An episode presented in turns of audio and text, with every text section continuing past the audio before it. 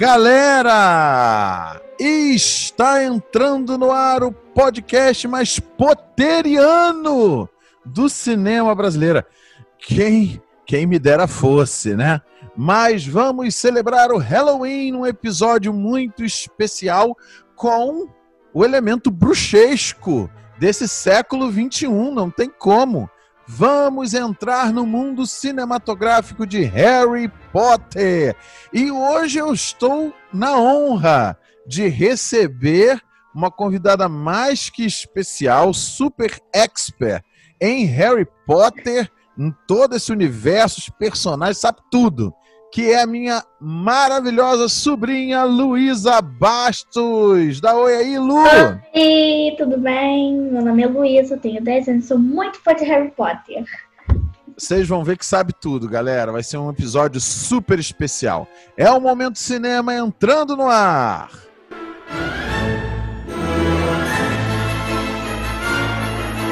Olá, galera. Sou eu, Fábio Guimarães. Esse é o Momento Cinema e antes, claro, da gente entrar nesse universo cinematográfico do Harry Potter, não vou ter muita pressa não, hein, minha gente, porque quem é fã de Harry Potter sabe muito bem que a gente tem é um universo muito expandido, a gente tem que ver tudo com calma. Mas eu quero agradecer a todo mundo que tem mandado mensagens nas redes sociais, o pessoal que mandou mensagens do Dia dos Professores. Muito obrigado, queridos, foi maravilhoso tá? Ter recebido essas mensagens de vocês. Muito obrigado mesmo. O pessoal que curtiu muito o tá, tá curtindo ainda o episódio das canções da Disney. O pessoal tá curtindo bastante. Valeu. É, pessoal aí que hoje com certeza vai estar tá curtindo, principalmente Carol, né? Carol lá do Léo, que é fanzaça de Harry Potter também. Claro, Bia, Márcia, que sempre são muito fãs de Harry Potter. Karina, minha querida cunhada, super fã de Harry Potter, com certeza vai estar tá curtindo também. E eu tenho que dizer que esse episódio foi um episódio pedido por um fã do Momento Cinema, meu querido aluno Henrico, que pediu, poxa, Fabão, faz lá um episódio de Harry Potter, tá aí, ó. Pedido é feito. Estou cumprindo a promessa aqui fazendo esse episódio de Harry Potter. Então, queridos, muito, muito obrigado. Espero que vocês curtam também o programa de hoje. Muito bem, minha gente. Halloween! Estamos celebrando. E olha, eu vou dizer, né? Muita gente está me perguntando. Ô, Fábio, por que, que você vai falar de Harry Potter? Por que você? Por que a Luísa? Mas isso é muito fácil, porque eu, porque Luísa. Primeiro que Luísa é fã, ela já declarou aqui de Harry Potter. Mas olha só, comigo, com a Lu e com Harry Potter, a gente acaba com o mês de outubro. Não entenderam, não? Vou explicar. Dia dos professores, eu sou professor. Dia das crianças, a Lu é criança. Harry Potter, Halloween. Fechou. Perfeito, né? Maravilha. Mas, queridos, a questão é a seguinte. Nossa querida. Como é que é o nome mesmo da autora, Lu? Do, do Harry Potter? Eu não sei como é que se pronuncia, acho que é J.K. Rowling. Isso, você pronunciou perfeitamente. A J.K. Rowling criou nos anos 1990 ah, esse personagem, essa série de livros, né? Primeiro, claro, com livros. A Lu tá mostrando aí para vocês, quem tá pelo YouTube vai estar tá vendo, o guia cinematográfico do Harry Potter. A gente vai daqui a pouco falar um pouquinho disso, mas a J.K. Rowling criou esse universo bruxesco com esse personagem icônico, esse, esse que começa criança, né, Lu, e termina adolescente. Já tem livro até é. com ele adulto, né, Lu? Sim, é o Harry Potter e a Criança Amaldiçoada que, que é uma peça, não é isso, Lu? Que já tá. Sim, é uma peça que teve em 2016, com vários personagens, que é realmente uma continuação de 19 anos depois do Relíquias da Morte, parte 2, contando as aventuras do filho do Harry, que é o Alvo Severo Potter. Que é aquele que aparece no finalzinho do Relíquias da Morte, parte 2, não é isso? Correto. Maravilha. Então tá aí, olha. E aí, isso, gente, foi um estouro no mundo inteiro. Eu me lembro, eu já era jovem, né? Na, ali quando os, os, livros, os livros primeiro, eu tô falando dos livros, começaram a, a, ser lançados. Eu me lembro que foi uma febre que todo mundo estava lendo, não só crianças, não, jovens, pessoal da minha idade. Como eu estava na faculdade lendo os clássicos, eu acabei não tendo tempo de ler os Harry Potters. Mas eu me lembro na faculdade que eu tive uma professora é, Ana, Ana Maria Miragaia, ela não vai escutar quem me dera. Mas ela era fãzaça de Harry Potter, professora universitária, então foi um, uma coisa que pegou. E claro, tem todo o universo britânico, né, Lu? Que a história se passa na Inglaterra, né? Em Londres. É, todo o ambiente de Londres, aquele ambiente cinzento de Londres, enfim, super maneiro. E, e aí, em 2001, né, Lu, a gente começa esse universo cinematográfico. Era óbvio que ia se tornar filme uma hora, uma hora ou outra, isso ia acabar acontecendo, né? E aí, em 2001, a gente tem o primeiro filme, que é do primeiro livro, que é o Harry Potter e Lu. A Pedra Filosofal. E a Pedra Filosofal. Então, olha só. Como é que vai acontecer? Eu vou falar um pouquinho do que eu achei do filme, fazer minha crítica rapidéssima do, do filme. E aí eu vou partir para a Lu dizendo o que, que ela gostou do filme, explicar para gente os elementos Harry Potterianos do filme, né? Bom, passar para vocês que o Harry Potter e a Pedra Filosofal, filme de 2001, né? Dirigido pelo Chris Columbus. O Chris Columbus, não sei se Lu sabe disso. Lu, você já viu um filme chamado Esqueceram de Mim? Acho que sim. Você já viu? Sim, um e o dois. Um e o dois, né?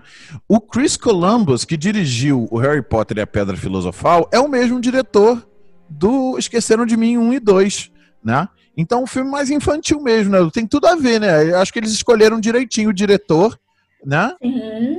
Não. Né? Mas tem cenas que também são meio pesadas, né? Que aparecem às vezes trásgos, alimentadores.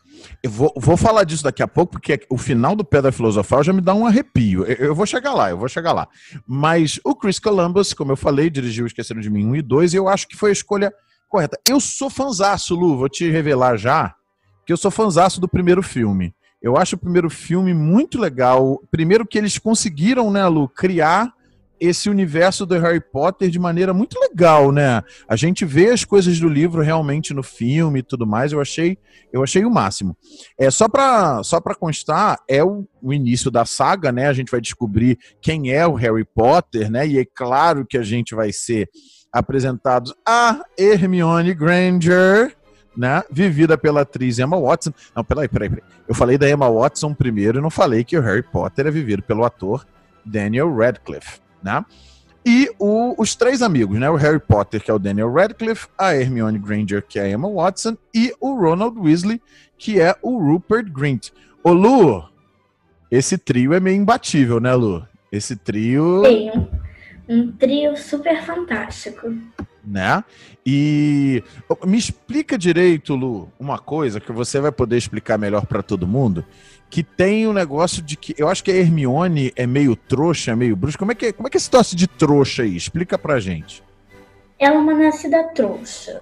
Você deve estar se perguntando, né? Todo mundo. O que é uma nascida trouxa? Uma pessoa que é uma bruxa, só que seus pais e parentes são trouxas. E trouxas são pessoas normais que não são mágicas.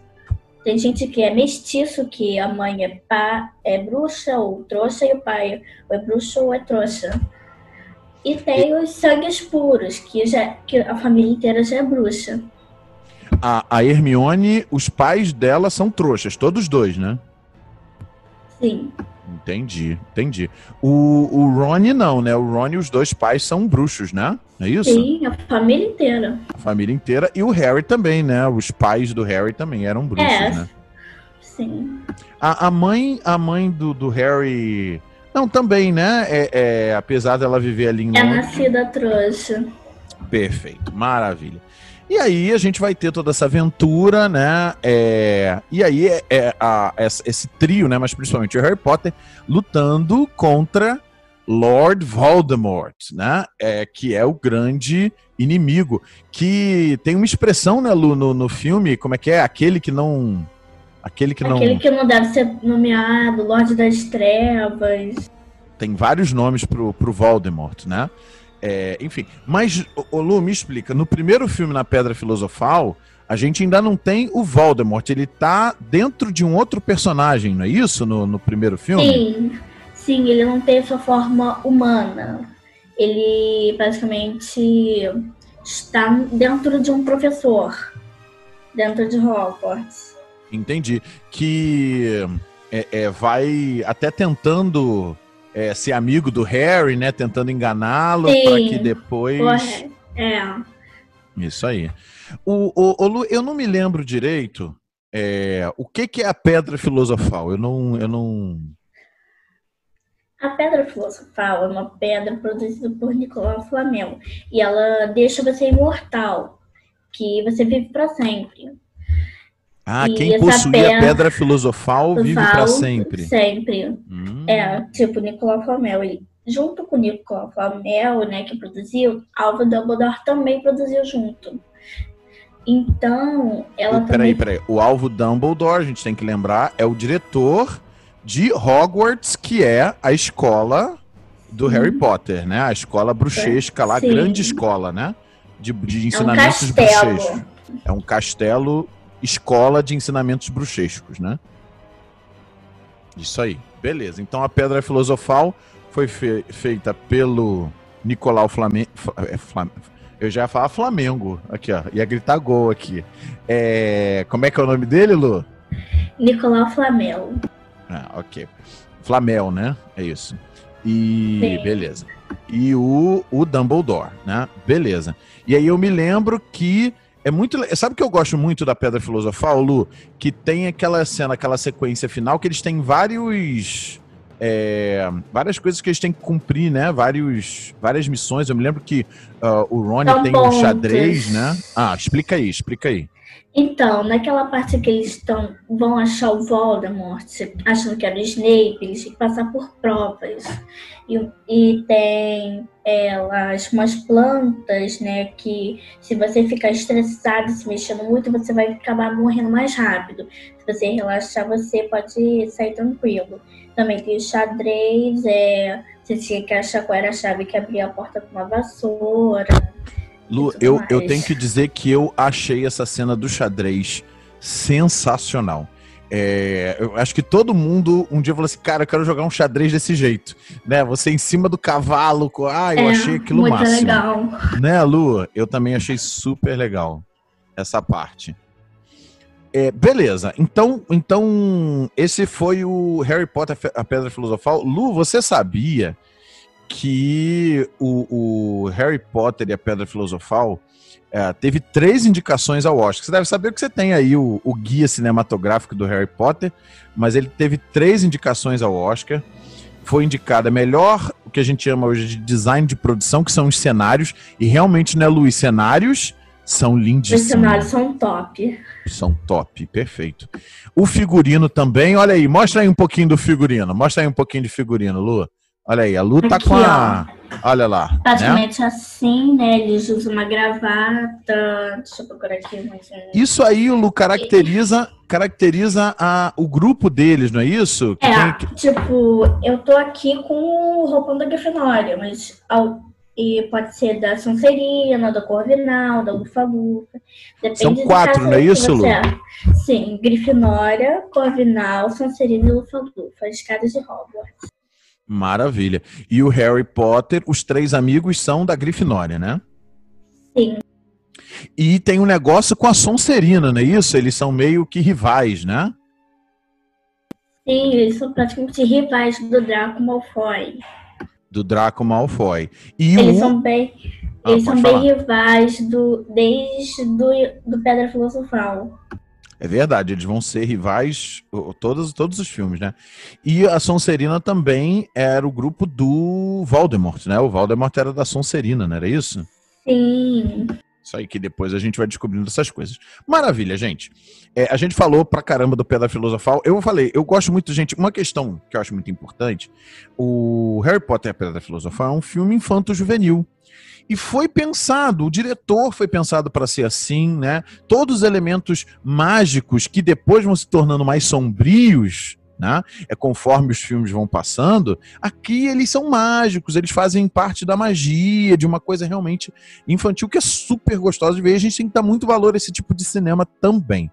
E eu não falei da última indicação, que foi a, trilha, a, a indicação de trilha sonora, gente, que vocês, se o YouTube não cortou, vocês estão escutando enquanto o episódio está passando aqui, vocês vão estar tá escutando a trilha sonora do Harry Potter, que é feito pelo grandioso John Williams, que fez é, todas as trilhas de Star Wars, de Indiana Jones e, enfim, milhares de outros que eu já falei aqui no meu episódio de trilhas sonoras. Então, é John Williams, né? Mito, mito. Né? Só isso. Vale a pena você conferir. E é uma delícia a trilha sonora. Não é muito maneira a trilha sonora, Lu, do, do Harry Potter? Muito, é muito tranquilo. Né? Assim, dá pra você ficar relaxado ouvindo. É isso aí, Lu. E passa muito o tom da magia também que os filmes querem passar. Olha, Lu, você sabia que Harry Potter é pedra filosofal. Sabe quanto teve de bilheteria nos cinemas na época, Lu? Quanto? 1,2 bilhão de dólares. Bilhão de dólares, Lu. Caraca! Né não? O que, que a gente faz com esse dinheiro? A gente compra o Harry Potter todo, a gente compra Hogwarts, né? É. A, gente, a gente monta uma Hogwarts. Boa. Vamos pro segundo filme, que é Harry Potter e a Câmara Secreta. Filme de 2002, do ano seguinte. De novo, do Chris Columbus, até porque... Um, ainda tem, eles ainda eh, estão nesse, nesse momento ainda infantil, né? É, e é bem interessante. Enfim, e tem a Câmara Secreta. Lu, explica pra gente o que é essa Câmara Secreta aí. A Câmara Secreta foi criada quando Hogwarts foi fundada por Salazar Sonserino, fundador da, da Sonserino. Lá dentro ele esconde um basilisco, que é muito Ah. interessante. E vai ser importante pro final lá depois, não é isso, Lu? Sim, porque Harry Potter vai lá, luta contra Tom Riddle, Savagino Weasley, e também luta contra o Basilisco. Maravilha.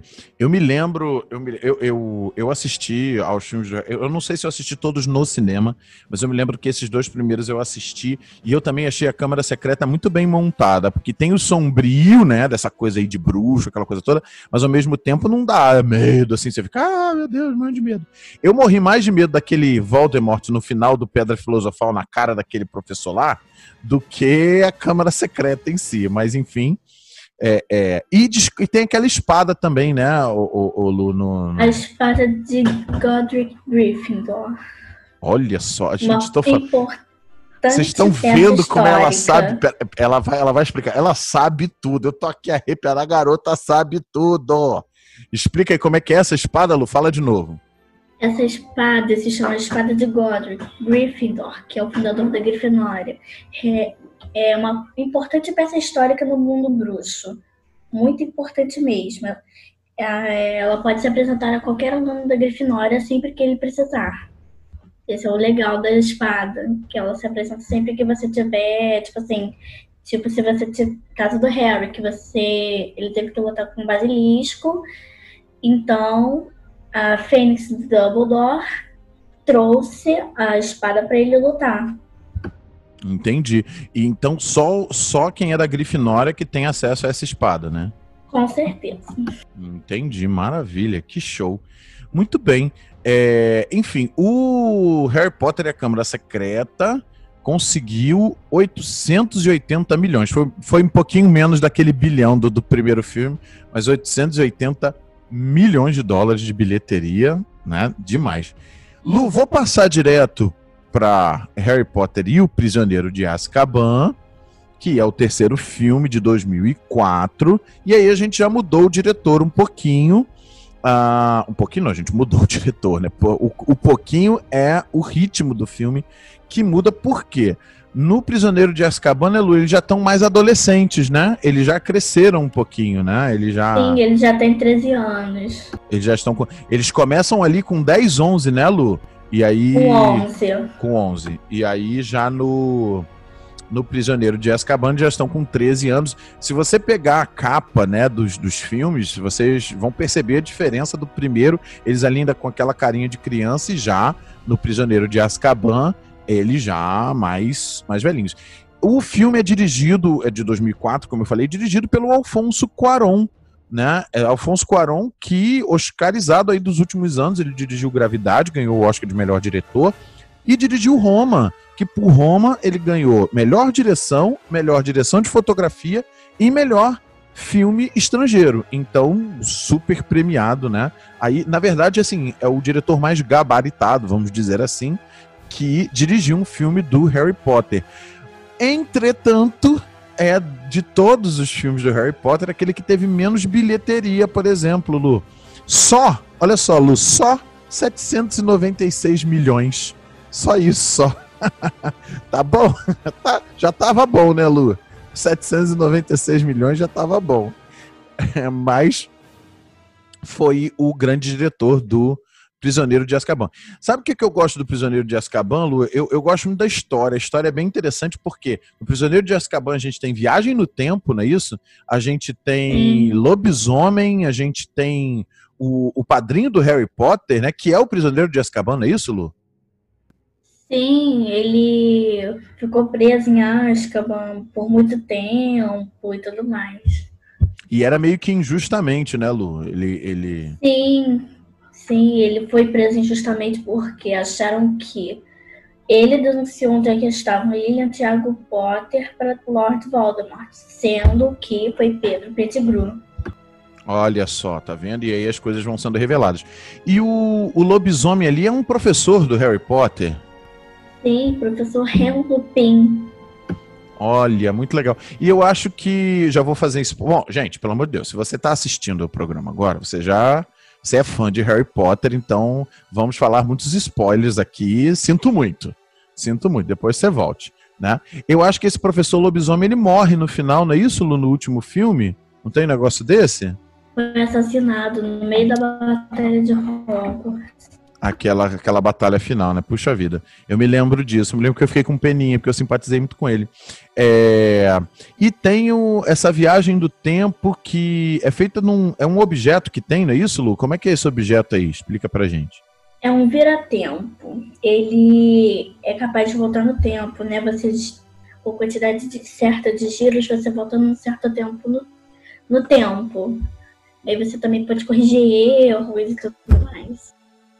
Gente, eu achei sensacional. Eu sou fãzaço de filmes com viagem no tempo, de volta para o futuro, essas coisas todas que eu adoro, que é do meu tempo, né?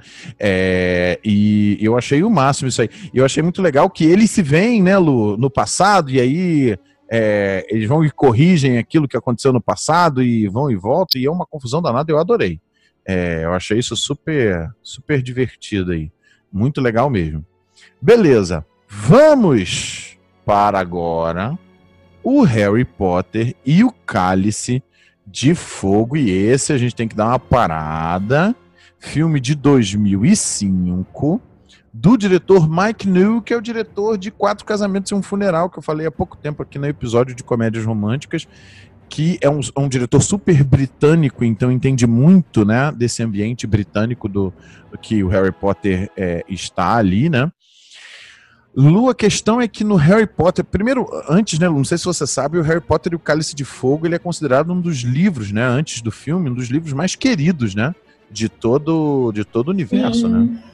né? Agora os mais queridos, mais querido é o Prisioneiro de Azkaban. É mesmo, Lu? Hoje o, o que o pessoal gosta mais é o Prisioneiro de Azkaban. É, eu tinha percebido muito no Instagram que tem muitos memes, né, falando que muita gente prefere mais o Prisioneiro de Azkaban do que o resto. Olha que legal. Talvez até pela, pela questão da história, como a gente falou, tem muita coisa nova na história, né? Tem muita coisa é, é, que se insere ali, eu acho também o máximo. O, mas olha só, o, o, o Cálice de Fogo, eu me lembro que é muito querido por dois motivos, né? Primeiro que a gente tem esse torneio, né? Muito interessante, que é. Como é que é o nome mesmo do torneio, Lu? O torneio Tribruxo. Muito interessante ele, porque ele unia. É uma competição mágica que une três instituições: a de Hogwarts, a de Durmstrang e a Academia de Bar. E aí vem é, um pessoal que é da França, não é isso? E, e outro grupo que é da onde? Da Rússia, eu acho, né? Não? Não, a as meninas são da França e eu não lembro de qual era o lugar que ah, os garotos são. Eu me lembro que é a primeira. É, no, é, nesse filme aí que a gente vê o primeiro ciúme do Ronnie com a Hermione, não é isso, Lu? Que ela, ela é convidada por um outro garoto lá na, no baile, não é isso? Sim, ele sente ciúmes do próprio ídolo de quadribol, que é o Vitor Krum. Olha só, tá vendo? É que ele é super fã do cara, né? E aí ele que convida a Hermione, aí, meu filho, e aí, aí a gente sabe como é. termina mais para frente, né? Mais para frente é, a gente sabe. Um bom filme. É isso aí. Mas, Olu, no Harry Potter e o Cálice de Fogo, a gente tem um ponto muito importante de toda a saga, que é a volta de Voldemort, né?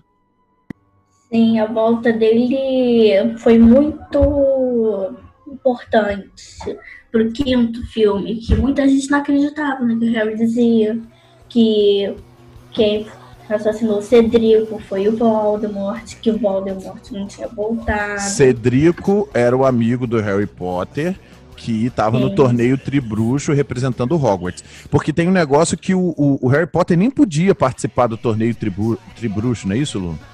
Sim, só podiam participar maiores de 17, que estavam no último ano praticamente. Aí teve lá uma sabotagem que botaram o nome do réu e ele foi escolhido. É, fizeram lá uma maracutaia, né? E aí colocaram o Harry Potter no torneio Tribruxo, exatamente como essa questão lá do, da, da, última última prova, que era um labirinto, não é isso, Lu? Que tinha que achar a taça Sim, no labirinto. Sim, um labirinto que tinha que achar a taça, e a taça era uma chave de portal que levava para onde Voldemort queria, que era no cemitério, junto com o Rabicho, que era um servo dele, e ele trouxe ele de volta à vida. Sendo que, para ele voltar à vida, Cedrico teve que morrer. Entendi. É muito. Eu me lembro que. Eu lembro de ter lido muita gente colocando que era, foi o primeiro filme que teve. Que o Harry Potter sentiu uma primeira perda muito forte, que foi o Cedrico, né? E realmente ele ficou muito abalado, né? É, eles não eram tão amigos, mas ele ficou muito abalado porque alguém morreu por ele, né, Lu? Acabou por, por ele, né? Então. Dói mesmo. Alguém morrer por si. É, pois é. é. E eu me lembro que eu sei que a gente vai falar disso ah, no final, mas assim, o Harry Potter ele, ele fica muito preocupado com os amigos, né? Se sacrificando por ele, né, Lu? O Harry tem muito disso, né? Sim, a partir desse filme ele praticamente ficou muito preocupado com quem morria por ele, né? Depois disso, né, no próximo filme, o livro, né, o padrinho já morre por ele. Então vamos logo entrar no Harry Potter e a Ordem da Fênix, filme de 2007, que esse marca o filme, o primeiro filme dirigido pelo David Yates, que vai dirigir todos os outros filmes do Harry Potter daí até o final, né? Todos os outros filmes serão dirigidos por esse que é o David Yates, que vem da televisão britânica e tudo mais. E, e, a gente tem daqui em diante, né, Luz, a história começa a ficar mais sombria, né? Eu vejo assim claramente, Muito. né? Eu, eu vejo claramente ali no final do Cálice de Fogo até realmente o final do Relíquias da Morte parte 2, que é a história. Claro que eles também estão crescendo, né? Eles estão ficando é, mais fica adultos. mais escuro. Sabe aquele logo da Warner que aparece? Aham, fala aí. Quando, antes de aparecer o nome do filme. Uhum. Não sei se você já percebeu, mas que ele fica mais escuro. Olha, nunca é... tinha percebido, não. É, muita gente não percebe. À medida que cada coisa ficava mais sombria, mais escura, né? Os filmes foram amadurecendo. Uma forma mais é. sombria mesmo. A história é. tá ficando mais complicada, mais, com mais mortes, mais. Mais, mais é. mortes, mais bem sombrio mesmo. É, não, e a presença do, do Voldemort com a, a, a trupe dele ali, né? A, que tem aquela. Eu, como, eu sempre esqueço o nome daquela bruxa. Como é que é o nome daquela bruxa terrível? Bellatrix Lestrange. Nossa Lestrange, é horrível. Nossa, aquela ali é terrível, é terrível. Muito, horrível. Né? Mas, Lu, o... no Ordem da Fênix, eu quero falar duas coisas. Primeiro é quem é essa Dolores Umbridge, que eu também fiquei com a raiva dessa mulher nesse filme, porque ela não deixava ninguém fazer nada, não é isso, Lu? Sim, a Dolores Umbridge era do Ministério, aí depois que perceberam que as coisas estavam ficando Ministério mais... da Magia, né? É, o Ministério da Magia, depois que eles perceberam que as coisas iam ficar, né, mais escuras, mais sombrias, eles botaram ela lá para botar tudo em ordem, porque... E estavam suspeitando... Aprendeu e estavam suspeitando que o Dumbledore estava fazendo alguma coisa, né? É, Enfim. uma armada. É, eles aí. perceberam isso, então botaram Dolores para botar todo mundo ali, só que ninguém gosta dela. Acham ela horrível, porque ela ensina feitiços defensivos, né, para se defender do Voldemort. Isso leva ele, o Harry, a criar a armada de Dumbledore, ensinando eles todos os feitiços que eles precisam para se defender, porque eles já sabem que vai chegar uma guerra. E tem uma sala secreta, não é isso, Lu, no, no, na Ordem da Fênix, que é onde eles fazem o treinamento, não é isso? Sim, a sala precisa. A sala precisa, ela, como diz o nome, quem precisa né, fazer alguma coisa, a sala precisa aparece para ele ou ela. Entendi. Eu me lembro que o Harry Potter é, é, é, o, é o líder ali, né? Treinando a galera toda ali é, com as coisas que não estavam sendo deixadas eles treinarem, né? Então eu me lembro, me lembro que é bem legal desse filme. O Luiz, nesse filme também, eu não sei se é o primeiro que aparece, mas eu me lembro claramente que no início do Ordem da Fênix é, aparece bem forte os Dementadores, não é isso? É, o Lu me explica, eu tô falando sério, que eu nunca consegui compreender direito o que, que são esses Dementadores. Então, os dementadores são praticamente coisas ruins, né? Eles tiram as coisas boas de você, eles sugam a sua alma. Tipo, eles são, eles são espíritos, assim, é isso? Eles é são... praticamente isso. Aí existe um feitiço que você consegue se defender deles, para eles não atacarem você, que é o espectro patrono. Ah, eu me lembro disso que, que eles aprendem exatamente para não deixar. E eu me lembro que eles, se eles, é, é, se eles, os imitadores pegam, eles começam a sugar mesmo, né? Como você falou, não é isso, Lu? Eles, eles sugam mesmo a energia da pessoa, né? Eles, é, eles sugam a alma. Tipo, tem, chega um, um certo segundo, né? Que a alma já foi embora. Não, eles, eles são muito sinistros. Eu ficava com muito medo muito. deles. É, eu, eu sou adulto, mas eu morro de medo desses caras aí. Deus me livre, é, eu vou pro cinema e fico atrás da minha esposa aqui pra não ficar com medo. É, da próxima vez vou, vou ver os filmes com você, Lu, que aí você vai me explicando, eu vou ficar com menos medo, entendeu? A gente combina isso. A gente combina uma maratona. A gente combina uma maratona. É, fechadíssimo. Então, minha gente, esse aí foi a Ordem da Fênix. Que aí a gente já tá chegando aqui né, aos últimos, né, a gente vai passar para o Harry Potter e o Enigma do Príncipe, filme de 2009, dirigido pelo David Yates, como eu falei, ele vai dirigir todos os outros filmes, né? Um, e o Harry Potter e o Enigma do Príncipe, é, apesar da gente já ter, né, tá chegando ao final da história, né? É, é, a gente vai descobrir algumas coisas aqui que a Lu vai explicar para a gente já já. É, não sei se você sabe, Lu, e o pessoal também de casa, que tanto livro quanto filme, eles foram, é, foram os únicos filmes que têm uh, mais um gênero colocado. Eles são gênero fantasia, ação e romance. Porque tem um, um romance no ar aí, né, Lu? O, de novo, a, a, Hermione com o Rony, e o Rony fica apaixonado por uma outra garota, acho que a garota bota uma poção lá, não é isso? É, como é que. Explica esse negócio aí, Lu.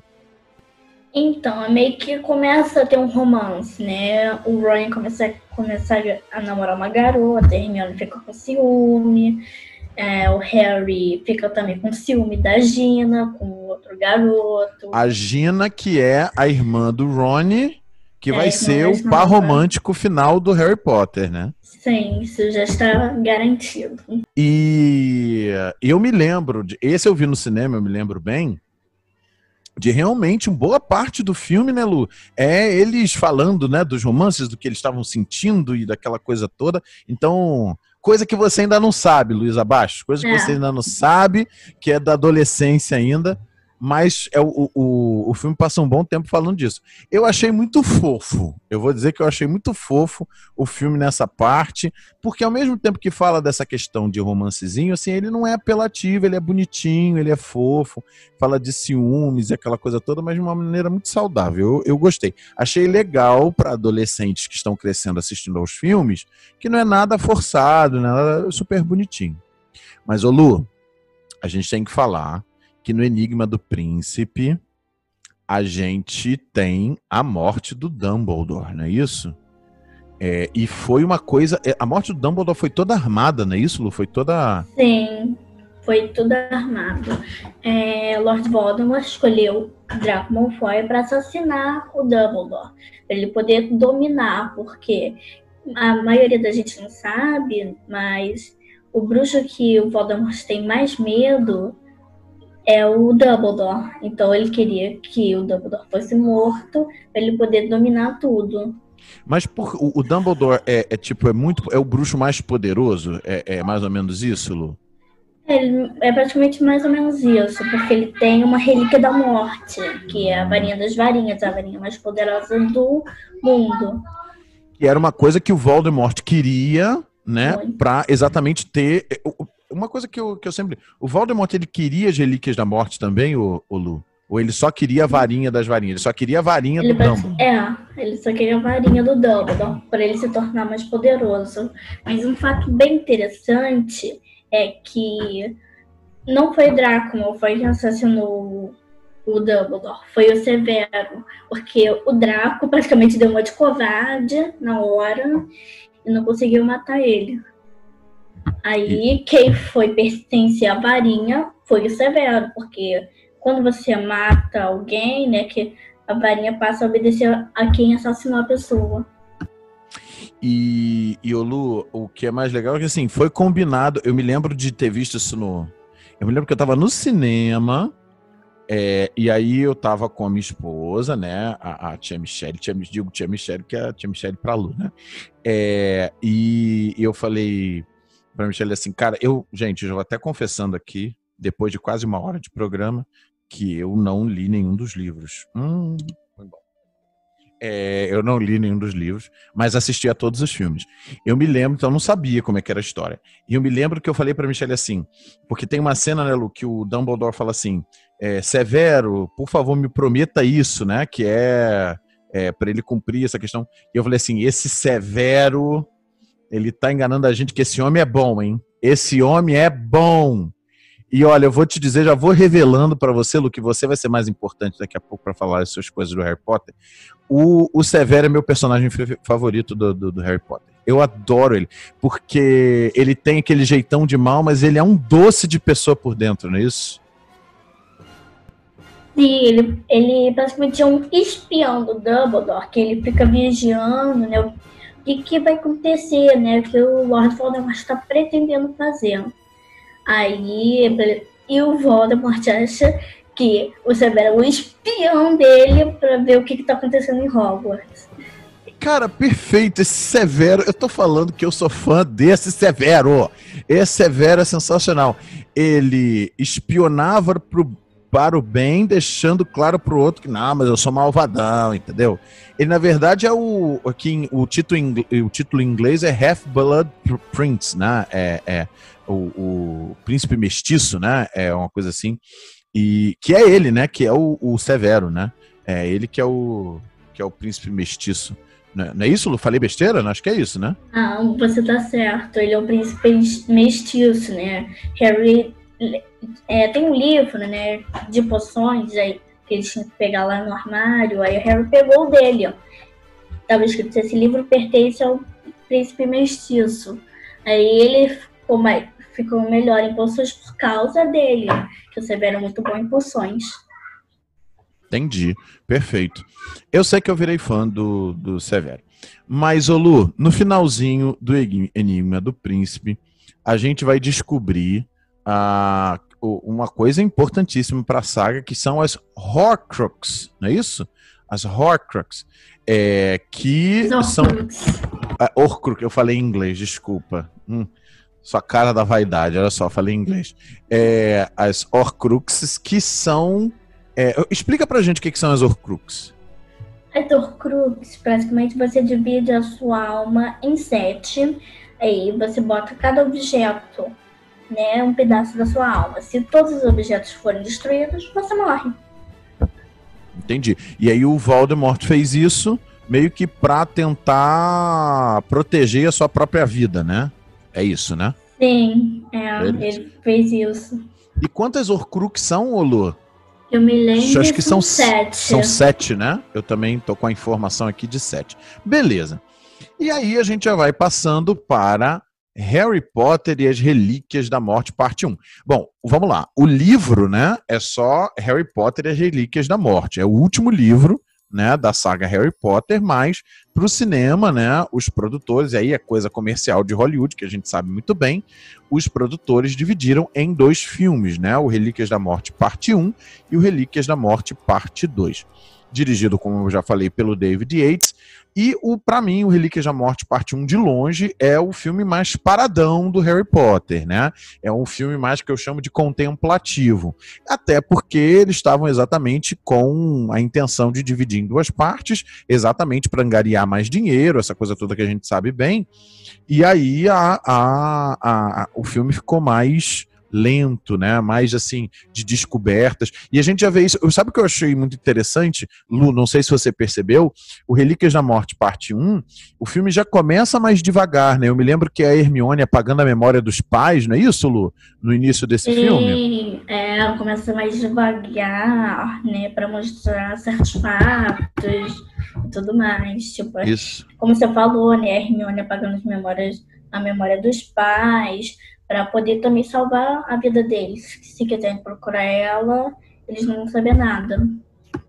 Exatamente.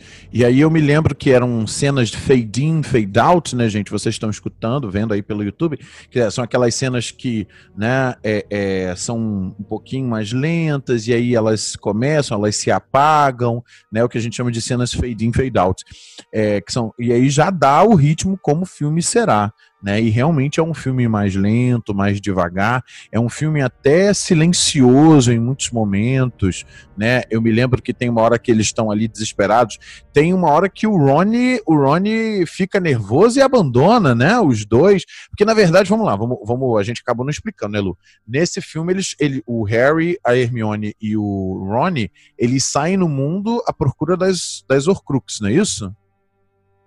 Sim, eles saem à procura das Horcruxes para poder derrotar o Voldemort. E o motivo pro Rony dessa, dar esse show, né, de sair abandonar os outros, é porque ele tava com uma das Horcruxes.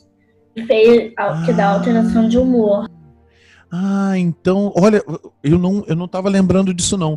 Então ele tava com uma das Horcruxes que afetava o humor dele e é por isso que ele ficou nervosão e, e foi embora, né?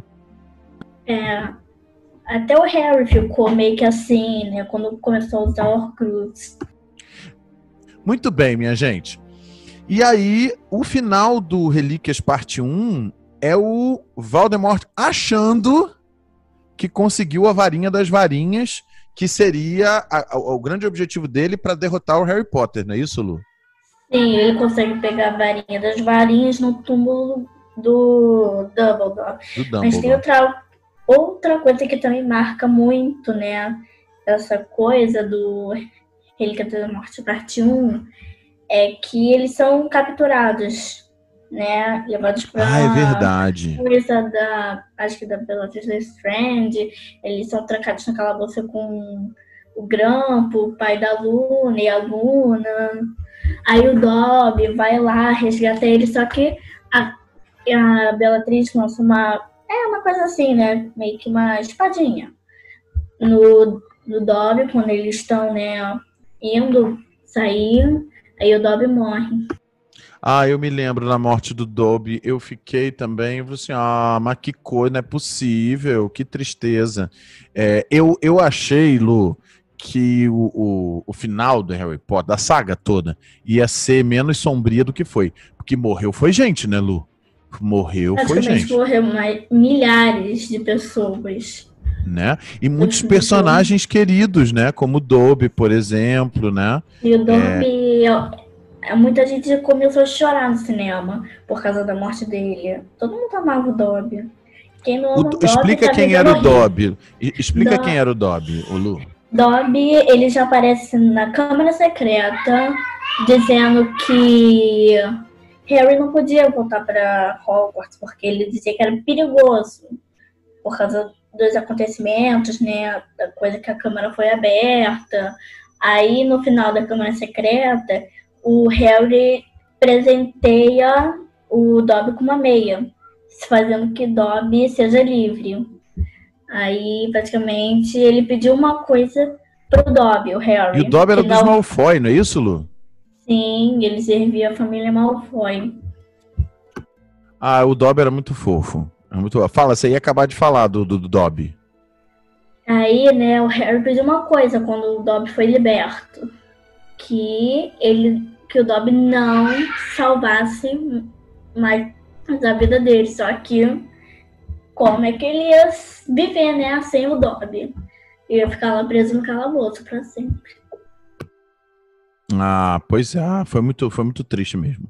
O, o, a morte do Dobby. É, e tem um, uma coisa no, no parte 1 também, Lu, que eles estão lá na floresta e aparece um animal, né, meio mágico, que foi o Severo também que mandou, não é isso?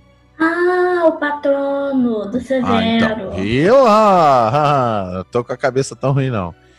Que é um aviso, né, de onde tá uma das, das Horcruxes, acho que é um negócio desse aí. Sim, aquele guia o Ron e o Harry pra até a espada de Godric Gryffindor, que tava no Lago da Floresta.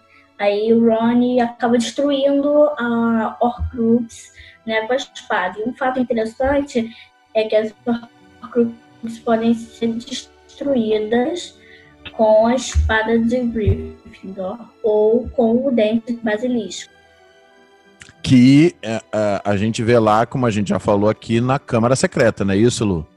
Que eles pegam lá na Câmara Secreta. É, aí no final do Relíquias da Morte Parte 2, o Rony e Hermione vão lá, né, na Câmara Secreta, pegam o dedo de basilisco.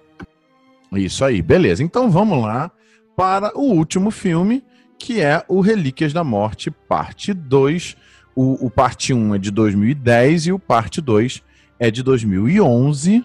Gente, já vai fazer 10 anos do último filme, né? Olha só. O Relíquias da Morte, parte 2, pelo David Yates, como eu já falei. Uh, e aí a gente tem o final da saga, que o filme, na verdade, né, Lu, é a batalha, né? A batalha de Hogwarts. Uh, o filme basicamente se passa quase que inteiro em Hogwarts, né? Que é a, a, a luta entre o, o o grupo do Voldemort e o grupo do bem, que é o pessoal lá do, é, de Hogwarts. É. Aí acontece uma batalha épica. Exatamente. Mas acaba... Não, antes, da gente, antes de falar de gente falar da batalha épica, é, uma das coisas que eu fiquei, eu falei assim, cara, eu tô entendendo, mas aí no, no início da Relíquia da Morte, parte 2, é que a gente vai entender o negócio das relíquias da morte, né? É, por que, que o que, que são essas relíquias da morte? Por que, que elas são tão importantes aí no universo do Harry Potter? Então, as relíquias da morte são formadas pela capa da invisibilidade, a varinha das varinhas, como eu já tinha falado, e a pedra da ressurreição. Aí tem uma história lá no filme, e eu acho que tem também no livro, que eu ainda não li, coisa, que o pai da Luna com. Ah, o pai da Luna não. A Hermione conta, né, que ela ganha um livro do Dumbledore que que tem essa história. Então, praticamente, Dumbledore já estava ali, né, ajudando, mesmo estando morto. E, e, a capa da invisibilidade o Harry já tinha, né? Porque ele ganhou, não é isso? Sim, ele já tinha ganhado lá no, na Pedra Filosofal do Dumbledore. Beleza. E aí a, a varinha das varinhas, não é isso? Que é a segunda relíquia, e a Pedra Sim. da Ressurreição.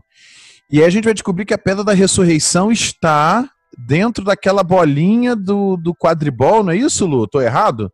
É, dentro da bolinha do quadribol que o Harry pega, que tem aquele negócio, eu abro quando fecho, que era questão de, de vida e morte, não é isso? Ela tá ali dentro, tô certo, Lu? Sim, é, isso tá certo. É, no pomo de ouro estava escrito, abro no fecho. Por quê? Ele tentou abrir com a mão, mas, mas não conseguiu. Era o primeiro pomo que ele capturou, né, do quadribol, e ele quase engoliu o pomo. Então ele tinha que abrir com a boca, e dentro do pomo estava a pedra da ressurreição. Entendi, beleza. E aí a gente tem, olha, falando, não sei se a, a, a luta entrando nesse meio cinematográfico aqui comigo agora, é, acho que ela vai ficar um pouco triste com o que eu vou contar. Mas, Olu, você sabia que o Relíquias da Morte, parte 2, é, foi o filme que recebeu as piores críticas de cinema. Assim, os críticos não gostaram do filme. E muitos fãs também não gostam, não sei se você sabe disso, né, Lu? É, é, do filme, é, é disse que o filme tem um ritmo muito acelerado, que o, o parte 1 é tão lento e o parte 2 é extremamente acelerado, e os personagens acabam ficando meio deixados, alguns personagens são meio esquecidos, aí o ritmo acaba acelerando. Eu vou dar minha opinião, Lu. Eu só não gostei do final do final do final mesmo. A gente vai falar da batalha já já, mas eu não gostei daquele final final mesmo, em que ele derrotou lá o, o, o Voldemort. E, cara, eu fiquei, eu fiquei muito bolado.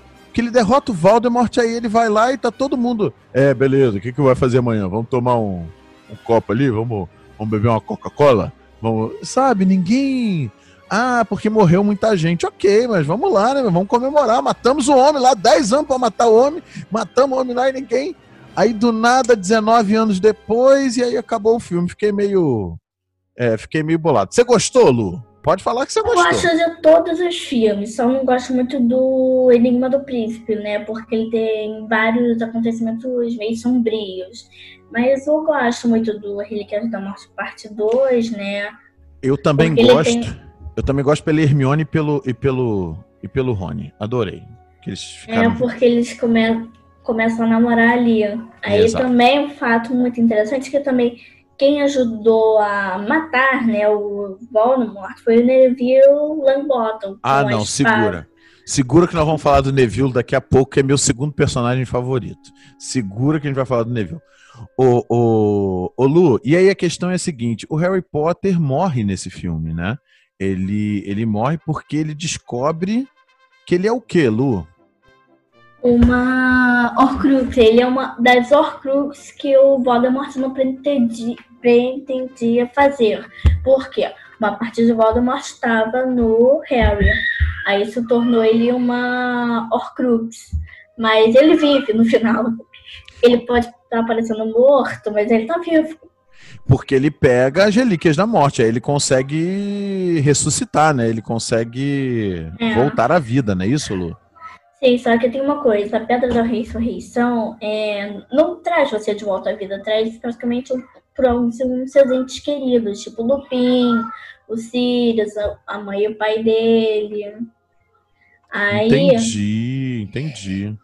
Aí tem outra coisa muito interessante, é que a mãe do Draco engana o Lord Voldemort dizendo que o Coisa tá morto, sendo que ele tá vivo, vivíssimo. É, eu me lembro dessa que ela chega perto e diz, não, tá morto, né? E tá vivo a beça. É, eu achei muito fofo, Lu. Não sei se você gostou também da cena. Eu adorei essa cena que aparecem os pais dele, aparece o, o, o padrinho dele. Como é que é o nome é. mesmo do, do, do, padrinho dele, que é o prisioneiro de Azkaban? Sirius Black. Sirius Black. É Sirius Black. Isso. Que é muito fofo que eles ali confortando o Harry, que eles vão estar tá com ele, né? Aquela coisa. E depois outra cena que eu achei fofíssima, o Dumbledore aparece para ele, né? E eu achei muito fofo, muito fofo essas, essas duas cenas. E aí a gente tem a super batalha, né, Lu? E aí tem um Sim. negócio nessa super batalha, porque o Voldemort acha que ele é o dono da varinha, não é isso? E não é, não é, é. isso? É, a gente já tinha falado disso, que quem era o dono da varinha era o Severo. Aí Severo. ele teve que matar o Severo para poder ser o dono da varinha. Pois é, sensacional. E aí, no final, quem fica dono da varinha é o Harry, né? É. É, e porque ele... ele... mata o Voldemort. Só que tem uma coisa. Hum. O Harry quebra a varinha para ninguém mais se tornar o todo-poderoso. Olha, e aí, Lu, eu tenho que fazer uma pausa rapidinho. E a gente já vai passar aqui para coisa legal que a gente vai falar os personagens que a gente gosta para a gente finalizar o nosso programa. E ela tá empolgada nessa parte. Mas eu tenho que fazer algumas comparações de Harry Potter com dois, duas outras sagas. E aqui não estou falando de plágio, não, muito pelo contrário. É, é, é, a arte ela vai se renovando, né? A gente vai, ela é uma eterna cópia. É, mas não total méritos a J.K. Rowling, muito pelo contrário, eu sou um super admirador da J.K. Rowling. Acho que ela criou um universo no mundo do século XXI que é tão difícil, ela criou e de forma muito competente. Mas eu tenho que comparar essa questão com o Senhor dos Anéis, né? Essa, esse quebrar da varinha, esse derrotar o Voldemort, que vai fazer uma comparação com Sauron, né? Que é do Senhor dos Anéis, é perfeita, né? E ali Hermione e o Ronnie são nada mais, são ninguém mais, ninguém menos que Han Solo e Leia de Star Wars. Mas assim, claramente, os coadjuvantes que se apaixonam e que a gente torce o tempo todo, né? É, e são os grandes companheiros do personagem principal, né? E a mesma coisa, né? O Luke Skywalker, que é do Star Wars, que é o grande cara, né? O escolhido ali, e o Harry Potter também, como, como se fosse ali. Então essas comparações, elas, assim, elas são perfeitas. E, gente, eu acho isso o máximo, eu acho que tem que ter mesmo. É, é, essas comparações, elas têm que acontecer e eu acho que é isso aí, a gente vai renovando e a gente vai acrescentando uma coisa ou outra. Por exemplo, eu tinha certeza absoluta, Lu, como eu falei para você agora há pouco, que o, o, a saga ia acabar mais florida, mais animada. Por exemplo, eu tinha certeza que o Dumbledore ia voltar à vida, que o Severo não ia morrer, e essa galera morre todo, morre todo mundo, né, cara? Tem o, o irmão do Ron morre, né? Um dos gêmeos, né? Também morre. Sim, né? é o Fred. Tadinho. Ah, não, peraí. Fala, pode falar, Lu, pode falar. É o Fred, então. Uma coisa muito engraçada interessante é que praticamente sempre que o, o Jorge se vê no espelho, é praticamente um espelho de Odyssey. Que ele vê o que ele mais quer, o irmão dele. Ah, que, que coisa linda, né? Eles, eles, eles é. eram gêmeos inseparáveis, né? Sim, apontavam juntos, iam pra diretoria juntos. Eles eram levadíssimos, né, Lu? Eles eram. Sim. Muito.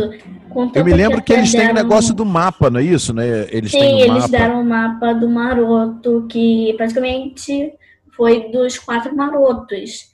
E a maioria das pessoas se perguntam quem são esses marotos? É o Remo Lupin, o padrinho do Harry, que é o Sirius Black, Pedro Pettigrew e o pai do Harry, Thiago Potter. E eles criaram esse mapa, que é, marca toda a localização de todas as pessoas de Hogwarts. Sensacional. É, acho o máximo. Eu, eu também virei muito fã da, da mãe do Ronnie. Eu não, não sei o nome da mãe do Ronnie. É... Molly Weasley. Eu virei fã, fã, dela. dela. No... Eu também sou fã dela. No filme, quando vem lá a Beatrice Lestrange, não é isso? Le... É, é, que, que ela... ela... vem para atacar a Dina, não é isso? E aí ela, minha é. filha ninguém toca! É, é. isso? Uhum, todo mundo é fã da mãe do Ron. tipo, ela é muito doce. Ela, tipo assim, tem uma parte na câmera secreta que ela grita com o Fred, o George e o Rony, mas fala suavemente, docemente o Harry. Não, eu sou muito fã. E para quem não sabe, quem faz a. a é, como é que é o nome mesmo, Lu, da, da mãe? É Mo é Molly? Não, Mosley. Molly Weasley. Ela é interpretada pela atriz Julie Walters, que vai estar num filme que eu adoro, chamado Billy Elliot. Ela foi indicada ao Oscar por esse filme. E ela tá também no Mamma Mia, né? É uma das amigas da, da Meryl Streep do Mamma Mia, nos dois filmes do Mamma Mia. Ah, eu adoro essa atriz, ela é uma atriz muito simpática. Escolheram perfeitamente mesmo a, a, a personagem. Muito bem, minha gente. Vamos lá, Lu para a gente terminando a nossa nosso bate-papo aqui, eu preciso saber. Ah, você já falou que o filme que você menos gostou foi o Enigma do Príncipe, pelas questões sombrias, mas qual o filme que você mais gostou, Lu? Acho que sem dúvida foi o Pedra Filosofal. Muito interessante, daqueles que eles entram para a escola, acontecem várias coisas interessantes, né? Que eles acabam descobrindo que a pedra filosofal, fica acusando um dizendo que é outra, é muito interessante. Eu também acho que a Pedra Filosofal, se eu fosse fazer um ranking, eu acho que eu realmente colocaria ali eh, a Pedra Filosofal e o Cálice de Fogo a nível de qualidade fílmica, tá, Lourdes? Pra, pra, pra você entender. É, mas eu acho que a Pedra Filosofal é o, é o melhor filme, a nível de filme, de produção técnica cinematográfica é, do Harry Potter. Tudo combina muito bem, né, no, no filme. A cena do quadribol é maravilhosa também, né, Lu? A apresentação ali. Sim, é muito interessante né? Que, que as vassouras ficam voando, né? Você tem que ser olhos nos aros, tem os é, vários jogadores, também tem o, famoso pomo de ouro. O, o, o, Harry Potter ele, ele entra meio que por acaso na equipe, né, do quadribol. É, na primeira aula de voo dele, ele vai atrás do Malfoy, por quê? O Malfoy tinha pegado um coisa do Neville, que o Neville tinha ido pra enfermaria porque tinha quebrado o braço, não soube controlar a vassoura. A professora McGonagall ficou olhando, achou que seria o apanhador perfeito para Grifinória. E já estávamos praticamente destinado. O apanhador é aquele que tem que pegar aquele pomo de ouro, pomo, não é isso? O pomo de ouro, é. Isso aí, maravilha. É, então, a Pedra Filosofal, beleza, Lu. Lu, agora, qual personagem que você mais gosta, Lu, do universo do Harry Potter? Eu amo muito Hermione e o Dobby. São os personagens, tipo assim, muito legais, que eles são muito gentis, amorosos. Fala um pouquinho da Hermione, Lu. Fala um pouquinho da Hermione. Ela parece metida, mas não é. Ela não é metida, né? Não, não metida. Não é nada assim. Ela praticamente é uma, uma das pessoas mais inteligentes da idade dela. Todo professor, né, fala isso pra ela. Ela sempre responde as perguntas dos professores, ela fica estudando às vezes ela gosta pro Harry e pro Ron, e ela entende bem as coisas. Raramente ela não responde uma pergunta de um professor. Isso aconteceu no Cálice de Fogo porque ela não quer responder. Porque ele, o professor, né, que estava disfarçado de professor Moody, é, perguntou para ela qual era a última maldição imperdoável, que era a maldição da morte, que, ou, que mata as pessoas. Entendi. Eu também sou fã da Hermione, ela é, acho ela uma fofa. É, aliás, daquela que eu falei do final, daquela, daquela última cena que eu falei que eu não gostei muito do parte 2, quem eu gostei foi a Hermione, que é a expressão dela, da atriz, né, da, da é, a Emma Watson, que faz a Bela, né, da Bela e a Fera. É, ela, a expressão dela é de saudade, né, daquele tempo que ela, ela vê o sapinho, né, aquele sapinho de chocolate lá que aparece, ela fica com ar saudoso e tudo mais. Ô Lu, me fala um pouquinho de uma personagem que é uma das personagens mais favoritas de muitos aí que eu já vi muita gente falando, que é a Luna, não é isso? Tem a Luna, é... que, Sim, que, a o pessoal Luna gosta muito. É, o pessoal gosta muito dela. Por que será, Lu? Que ela é meio mundo da lua mesmo, né?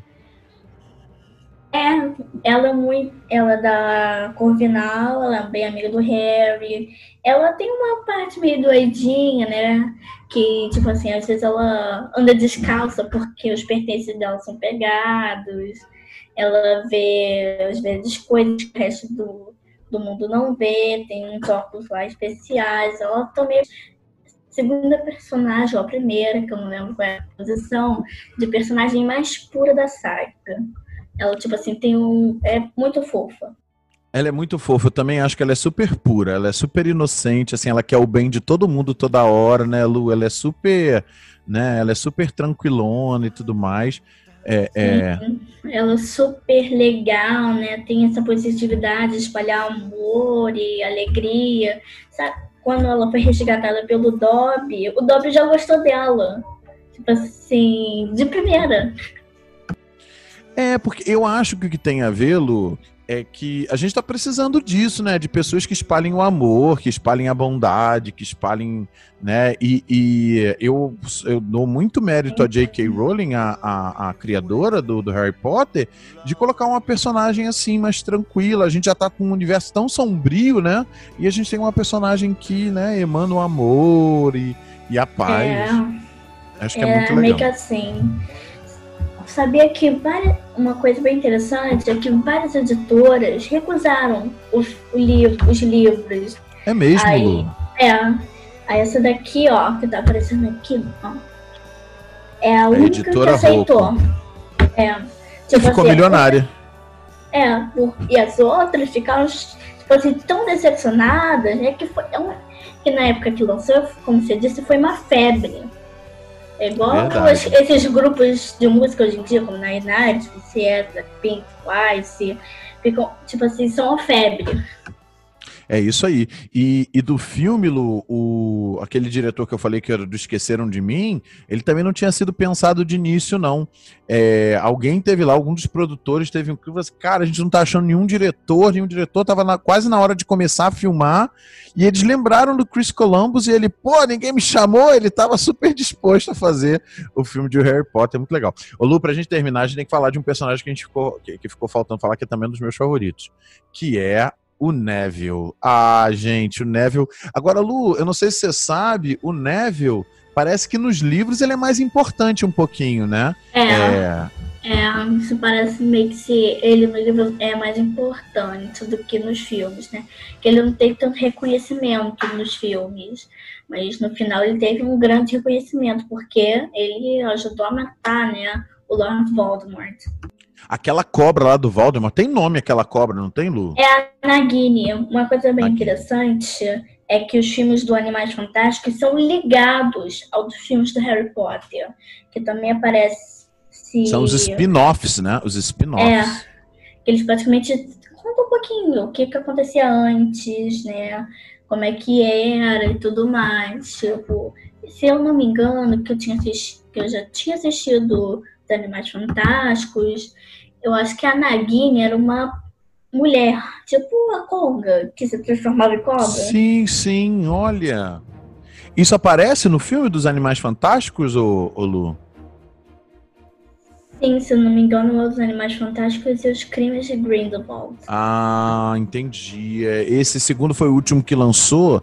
Eu me lembro que eu, eu, vi muito rápido, assim, eu realmente não gravei. Eu gostei muito do primeiro filme do Animais Fantásticos e, e Onde Habitam, né? Eu, eu gostei, eu gostei É muito do... legal.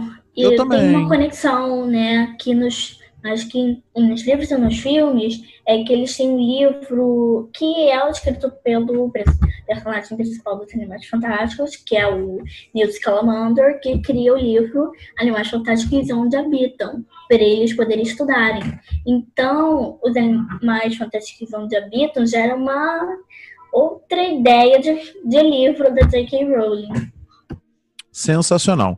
É, e, e o, eles estão querendo fazer cinco filmes, né, do, dos Animais Fantásticos, mas Eu o segundo filme. É, mas parece que o segundo filme não foi bem de bilheteria, eles estão repensando nisso aí. Vamos torcer, né, Lu? Para quem é, é fã, para quem é fã, com certeza. Ô, Lu, eu não te falei uma coisa. O, o Relíquias da Morte Parte 2, lembra que a gente falou da Pedra Filosofal, que tinha sido 1,2 uhum. bilhão? É. Sabe quanto é que foi o Relíquias da Morte Quanto? Parte 2? 1,342 bilhão, Lu.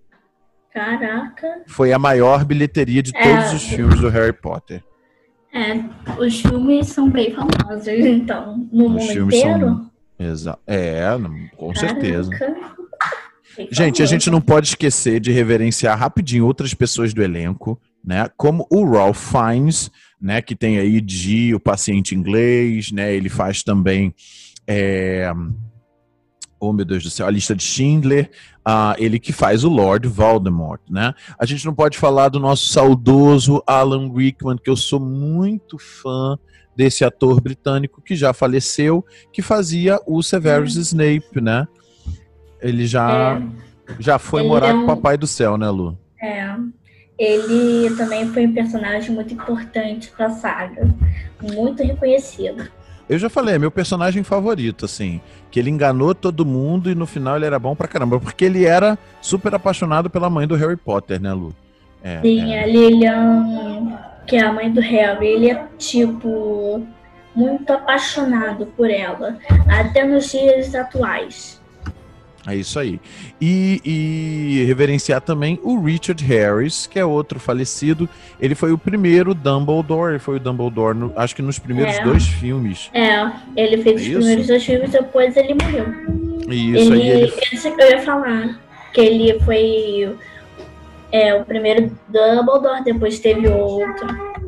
Isso, foi o, o Michael Gambon que assume o personagem do Dumbledore no Harry Potter e o Prisioneiro de Azkaban, né? E muita gente fica perguntando qual é o melhor é. Dumbledore. Eu gostei dos dois, eu não, não tive nenhum problema com nenhum dos dois. E pra gente fechar, é, alguns outros grandes atores, grandes atores, Lu, que fizeram a saga Harry Potter, o Gary Oldman, vencedor de Oscar aí por Destino de uma Nação, que faz o Sirius Black. É, a gente tem também a Emma Thompson, que faz é, também um personagem. A gente tem a Imelda Staunton, que a gente falou que está no, no Ordem da Fênix, né, fazendo lá a Dolores Umbridge. E a gente vai ter o Kenneth Branagh, que super ator aí, a, a fez inúmeras adaptações de Shakespeare, que também é, faz personagem aí do, do universo Harry Potter. É, cara, ficaríamos horas, né, Lu? Mais horas e horas e horas aqui falando do universo Harry Potter. Lu, agora eu quero fechar perguntando para você uma coisa. Por que, que, é tão legal esse universo do Harry Potter? Por que, que você gosta tanto? Por que, que você é fã desse universo do Harry Potter? Então, por quê? Né? Muita gente pergunta qual é o melhor Harry Potter, porque ele conta um mundo diferente do que a gente vive com dragões, trágicos, magia, escolas e muitas outras coisas, né? Que dá vontade de você viver aquilo. Tipo assim, você entrar no meio da história, ver aquilo que tá acontecendo. Tipo, você escolher um personagem, você vive a história dele. Perfeito, perfeito. Eu acho que a Lu fechou com chave de ouro, é, é, falando que a questão é, viver o mundo da magia é muito legal, gente. Acho que essa é a grande questão. A gente não tem que pensar questão de bruxo, de não bruxo. O negócio é o mundo da magia, a gente se encantar com esse mundo da magia. E, como eu já falei no episódio da Disney, se a gente pensar na maldade, só vem maldade. Se a gente pensar na magia, na coisa bonita, em contar histórias, a gente vai ter coisas legais pra gente, pra gente ter, pra gente viver. Eu acho que o universo do Harry Potter é perfeito. Eu, eu achei o programa incrível. A gente viu aí o porquê, né? É, a gente não falou desse trio, né, Lu, maravilhoso. O Harry Potter é o líder, a Hermione é a inteligência e o, e o Rony é o companheirismo. É o, né? é o, é o corajoso. É o corajoso, é o e, corajoso e os três formam um coração só, né? E aí, isso, gente. Na verdade, a grande derrota do Voldemort, a gente vê claramente, é do poder dessa amizade, do poder desse amor, desses grandes personagens. Então, tem essa questão da magia, mas tem a questão desses sentimentos também ah, tão bonitos de companheirismo, de amizade que a gente tem no Harry Potter que é o, o, meu sentimento com essa menina maravilhosa que falou pra gente hoje aqui. Gente, Gente, eu não falei uma coisa. A Lu tem 10 anos. Vai fazer 11 daqui a pouquinho. Vocês viram que ela tem PhD em Harry Potter? Mestrado, doutorado e tudo que tem direito? Ô Lu, a gente tem que fazer um livro de Harry Potter. Eu falo dos filmes e você fala das curiosidades que é. a gente fez aqui. A gente vai ter que fazer alguma coisa sobre isso porque foi absurdo, absurdo. Gente, foi sensacional. Olha, depois a gente vai pensar em outro programa de Harry Potter, falando só de personagens. Fechado, Lu? Vamos fazer? Vamos fazer um outro programa depois no futuro? Sim! Gente, fechadíssimo, vai ser maravilhoso.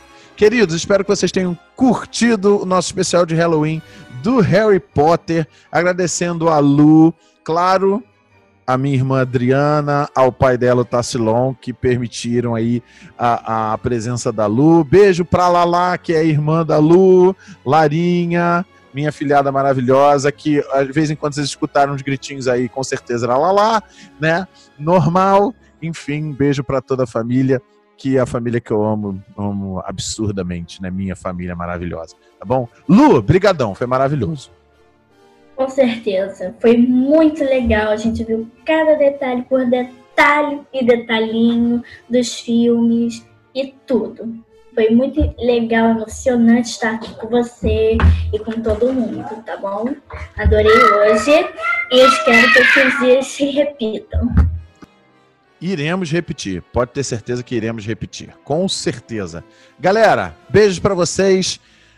Essa foi a Luísa Bastos, eu sou Fábio Guimarães e a gente se vê no cinema.